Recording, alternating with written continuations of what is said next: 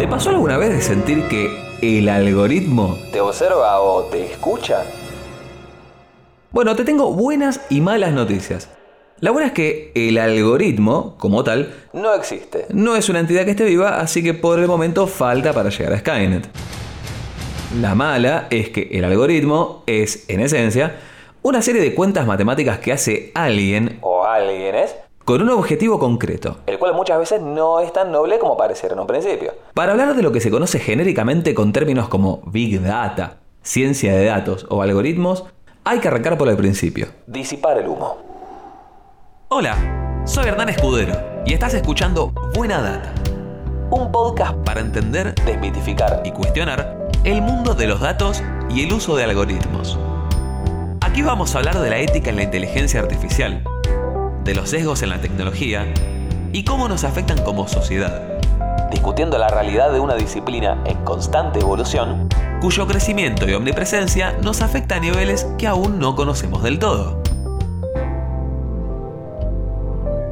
En el capítulo de hoy vamos a hablar de cuáles son las distintas partes de un proceso de datos y qué hacen los roles que se ocupan del análisis, ciencia, ingeniería y arquitectura de datos. Así que sin más preámbulos, arranquemos con buena data.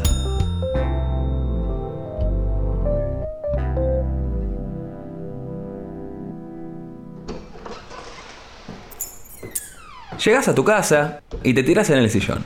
Te sacas el calzado, te dispones a relajarte lo más bien, prendiendo la tele y poniendo YouTube. En ese preciso instante en que la pantalla carga, y técnicamente puede que incluso antes, en el fondo empieza a correr silenciosamente un sistema increíblemente complejo de procesos que se disparan de manera encadenada. El clic que te llevó al video que querés ver se almacena en bases de datos gigantes, junto con información sobre cuál fue el dispositivo desde el que lo viste, tu proveedor de internet y otros tantos aspectos más de tu interacción con el contenido. Todo, absolutamente todo es un dato, un recorte de la realidad sobre un aspecto determinado. En este caso, sobre el tiempo y las maneras en las que una determinada plataforma, o sea YouTube, captó tu atención. ¿Y qué se hace con eso? Acá es donde la cosa se pone un poco más interesante. En los últimos años se produjo un aumento exponencial en la cantidad de datos que producimos como sociedad. Podríamos entrar en una discusión sobre si realmente hace falta almacenar todo y sobre si todo dato es útil, y lo vamos a hacer en próximos capítulos. Para manejar todo esto surgieron roles especializados, cada uno de ellos especializado en una parte de todo el proceso. Y como diría Liam Neeson, cada uno de ellos con un set particular de habilidades.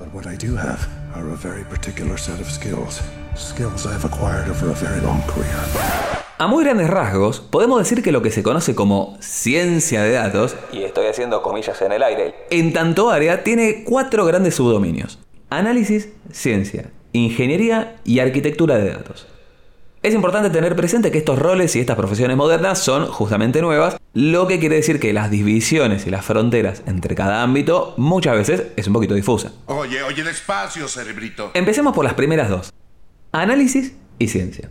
Como primera aproximación es útil simplificarlo de esta manera. Mientras que un analista de datos se para en el presente y mira el pasado para extraer información, un científico de datos se para en el presente y mira para adelante, Proyectando el presente mediante modelos de aprendizaje automático comúnmente llamado Machine Learning. Y acá es donde llegamos finalmente a...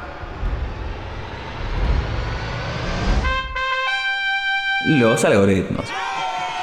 Los algoritmos son cuentitas matemáticas de mayor o de menor complejidad.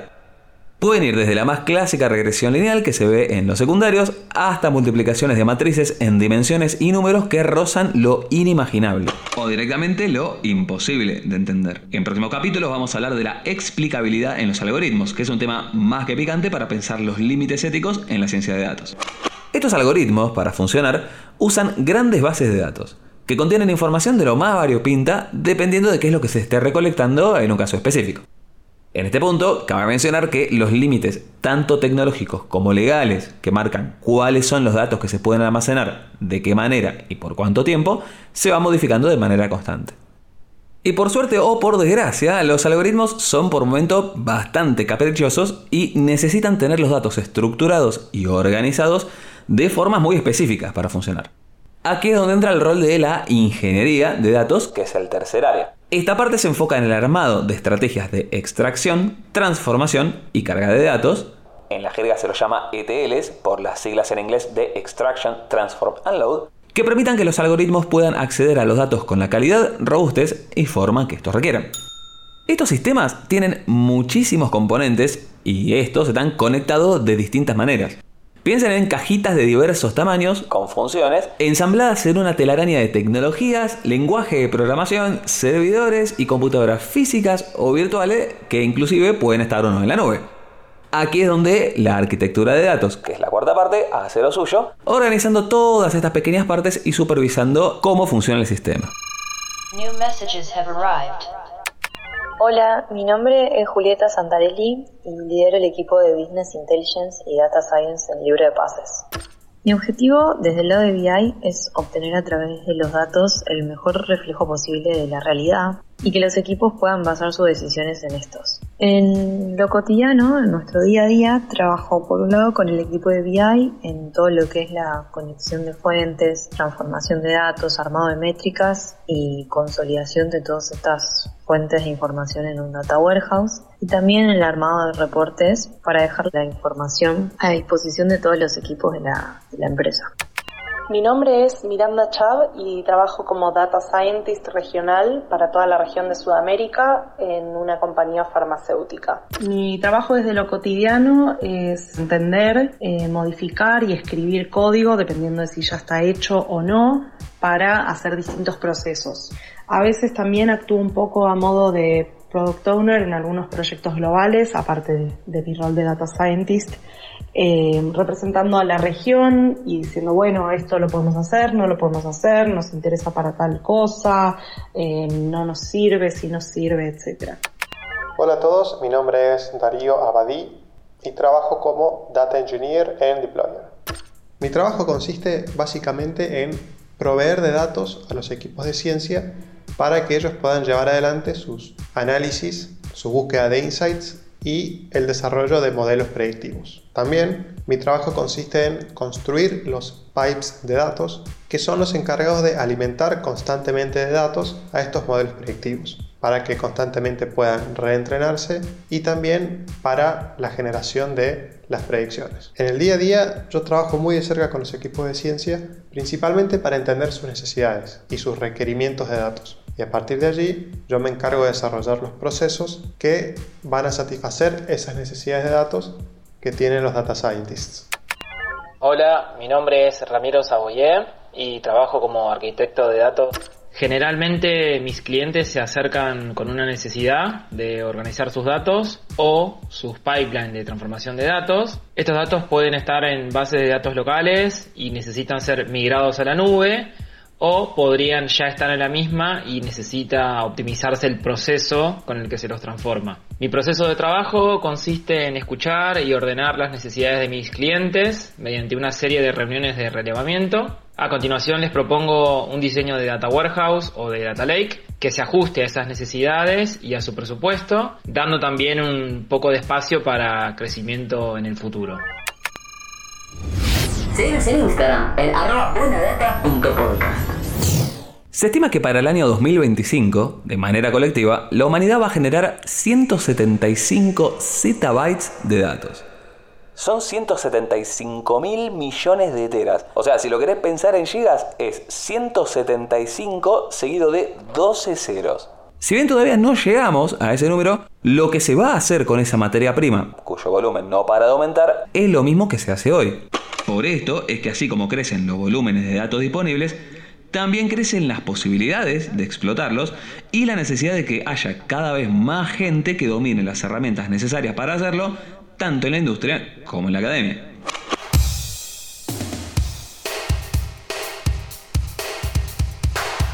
El escritor Seth Stephens Davidowitz, autor de Everybody Lies, Todo el mundo miente, un libro de divulgación científica sobre el uso de Internet y el consumo digital, plantea. La abrumadora mayoría de los investigadores académicos han ignorado la explosión de datos causada por la era digital. Los lingüistas más famosos del mundo analizan textos individuales e ignoran enormemente los patrones que revela analizar billones de libros. Las metodologías que se les enseñan a estudiantes de ciencias sociales, en su mayoría, no se han visto modificadas por la revolución digital, dejando a solo un puñado de investigadores, estudiantes de grado rebelde o apasionados a cargo de un terreno ampliamente inexplorado. Y eso va a cambiar. La cuestión de las ciencias sociales merece y va a tener un capítulo aparte, pero lo importante es que es por esto que empezaron a aparecer roles cada vez más específicos y de alguna manera raros. A medida que pasaron los años, Lo lamento, chiques, el 2000 fue hace 22 años. el uso de estos datos a pequeña, mediana y gran escala, a caballito de las nuevas tecnologías, trajo necesidades y problemas nuevos que hasta ese entonces no existían. La tecnología. Esa creación que nos enorgullece.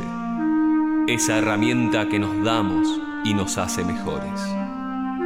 Cada instante que pasa avanzamos más y más lejos en ese viaje a las estrellas que nos lleva hacia el nacimiento de posibles mejores mundos. Noticias sobre un mundo cada vez más liberado. Las energías renovables son clave para pensar un futuro donde no estemos nadando en una nube de smog de forma permanente. Si bien muchas barreras ya están siendo sorteadas, Como por ejemplo los costos, la integración con la red tradicional de generación eléctrica y demás. Los modelos de Machine Learning están haciendo un aporte clave en la previsibilidad del rendimiento de las distintas plantas generadoras. Dado que los molinos eólicos dependen justamente del viento, Ah, en serio. a veces pueden ser un poco erráticas en su rendimiento. Y aquí es cuando hacen su entrada triunfal los modelos. No, no, no, los modelos de Machine Learning. En Francia, la empresa Engie Sociedad Anónima se asoció con DeepMind Que es una subsidiaria de Google dedicada a la inteligencia artificial. para poner en producción un sistema que predice cuál va a ser la generación de electricidad en los molinos eléctricos en las próximas 36 horas. Para adelantarse un día y medio a lo que va a ocurrir, Se nutren de datos históricos meteorológicos, así como también de los datos que obtienen a partir de las turbinas eólicas que generan dicha electricidad. En este caso, el modelo fue una red neuronal con detalles no especificados, que fue entrenado usando todo el poder de los servidores de Don Google. Este grado de previsión, esto de saber con un día y medio de anticipación cómo va a ser el rendimiento, permite que la empresa sepa cuánta energía va a poder colocar en el mercado y de esa forma desplazar en parte el consumo de energías fósiles. Por supuesto que hay mucha tela para cortar. Obviamente que las empresas como Google, Microsoft y Amazon se ven en algún punto forzadas a tomar esta clase de decisiones y estos esfuerzos bien pueden caer en lo que se conoce en la jerga como greenwashing. Que sería hacer campañas de marketing vendiendo una imagen ecológica que estas corporaciones muchas veces distan de tener. Pero sí es cierto que es un muy buen paso para empezar a generar políticas sustentables, tanto en lo ecológico como en lo económico, y generar espacios de creación tecnológica donde, con el foco apropiado, podamos dejar de querer Dominar la naturaleza. para convivir, reconociendo que en efecto somos una parte de ella. Buena data. Ahora que tenemos una idea de la cantidad de datos que hay dando vuelta, de hasta qué punto nos rodean y de cuáles son los nuevos roles que nacen para poder aprovecharlos, nos falta una pregunta clave. ¿Qué son los datos? Para entenderlo fácilmente, nada mejor que contarles un poco de dónde vivo. Hace ya más de 8 años estoy alquilando un departamento en un barrio de Buenos Aires que se llama Villa Crespo. Tiene unos 40 metros cuadrados, está a dos cuadras del Parque Centenario y también a dos cuadras de una boca de la línea B de subte. A partir de esto, podemos pensar que para describir una vivienda hay cuatro variables, es decir, Cuatro dimensiones a partir de las cuales podemos definir cuáles son las características que tiene esa vivienda. tenemos el barrio en el que está el departamento, Villa Crespo, el tamaño del departamento, 40 metros cuadrados, la distancia a un espacio verde, 2 cuadras, y la distancia a una boca del subte, también 2 cuadras. Estos cuatro datos seguramente ayuden mucho a entender cómo es el departamento en cuestión, pero ¿cuánto dice sobre lo que en efecto es el departamento? Yo no les di información respecto a cuánta luminosidad tiene, cuántos ambientes tiene, de qué están hechas las paredes, cuántos departamentos son por piso, si tiene cocina a gas, etcétera, etcétera, etcétera. Entonces aquí vamos llegando a lo que, a mi criterio, es una buena definición de qué es un dato. Ni más ni menos que un recorte de la realidad a partir de lo que alguien quiso observar y consideró que bastaba para expresar un atributo discernible de la realidad, de ese objeto de la realidad. Pero mi departamento no es solo los cuatro datos que yo les di, es muchísimo más que eso. El filósofo alemán Immanuel Kant planteaba la existencia del noúmeno. Un objeto al que solo podemos acceder mediante la razón, que representa la cosa en sí, en oposición a una aproximación a través de nuestros sentidos. Oye, oye, despacio, cerebrito. En términos mucho más sencillos, si vos y yo estamos viendo la misma mesa, nunca estamos viendo La mesa en sí. Sino que estamos viendo cada uno de nosotros un recorte de la mesa, a partir de lo que nuestros respectivos sentidos nos ofrecen. De tu ángulo y del mío, la mesa va a ser en efecto distinta y la misma a la vez. Entonces, ¿a qué voy con todo esto? A que con los datos pasa lo mismo. Acá llegamos al punto crucial Y muchas veces ignorado, de lo que es trabajar con datos. Los datos no son la realidad, son una representación de la realidad que por lo tanto siempre va a ser incompleta. mi departamento no se define solo porque tiene 40 metros cuadrados, sino por muchísimo más. Entonces acá está el punto importante para pensar esta disciplina y para tener presente siempre la ciencia. En ciencia de datos. Todo lo que se hace con datos tiene que ser pensado y repensado de manera constante. Siempre existen mejores formas de interpretar y de capturar información de la realidad Que como ya vimos, nunca es la realidad en sí misma. y de hacer algo con ello. La recolección de datos y el armado de estructuras que permitan hacer esto podrá ser una tarea relativamente mecánica, pero dada la relación imperfecta entre los datos y la realidad, entender qué datos son realmente necesarios para describir fehacientemente un fenómeno Y luego cómo maniobrarlos requiere considerar múltiples aristas a la vez. desde lo técnico hasta lo sociopolítico. El análisis de lo que dicen los datos Por su propia naturaleza, requiere tener un objetivo en mente y la suficiente honestidad intelectual para no amoldar lo que los datos dicen de forma tal de que den las respuestas que nosotros queríamos encontrar. Y la matemática en sí detrás de los algoritmos en tanto cuentitas y funciones, podrá ser inocente y relativamente aséptica, pero los datos que le das al modelo y lo que sea que estés buscando hacer con ello, tal vez no lo es tanto. Síguenos en Instagram en arroba. La tecnología. Ese monstruo que liberamos. Ese Dios que creamos y nos domina. Cada instante que pasa nos sumergimos más y más en ese espejo negro que nos lleva hacia nuestro inevitable colapso. Noticias sobre un mundo cada vez más esclavizado. Advertencia, trigger warning. La siguiente noticia menciona temas vinculados al abuso infantil. Si es un tema que te sensibiliza, adelanta unos minutos. ¿Estaría todo bien si entregas un pedazo de tu privacidad para prevenir la pornografía infantil? Si tenés un teléfono Apple, espero que tengas la respuesta a esa pregunta más pronto que tarde. La compañía de la manzanita anunció en julio de 2021 que cada vez que alguien suba alguna foto a iCloud, ese contenido será analizado por un modelo de redes neuronales que va a intentar detectar si es pornografía infantil. Cabe aclarar que si bien no sería tan distinto a sistemas que ya tienen montadas algunas redes sociales, Como por ejemplo Facebook o, Instagram, el problema es que este modelo de análisis de imágenes no opera en la nube, sino que está alojado a nivel del propio teléfono. ¿Cómo funciona?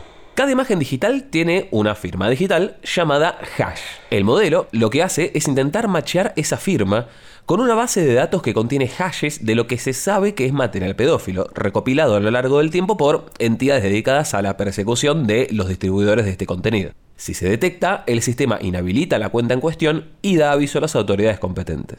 Apple asegura que su modelo tiene un nivel extremadamente alto de precisión y que las chances de equivocarse son de una en un trillón. El tema es bastante complejo porque un modelo cuya configuración no es conocida por nadie salvo la compañía, y está instalado en tu teléfono, va a escanear las fotos que vos quieras subir y estimar la probabilidad de que en efecto sea un contenido aberrante.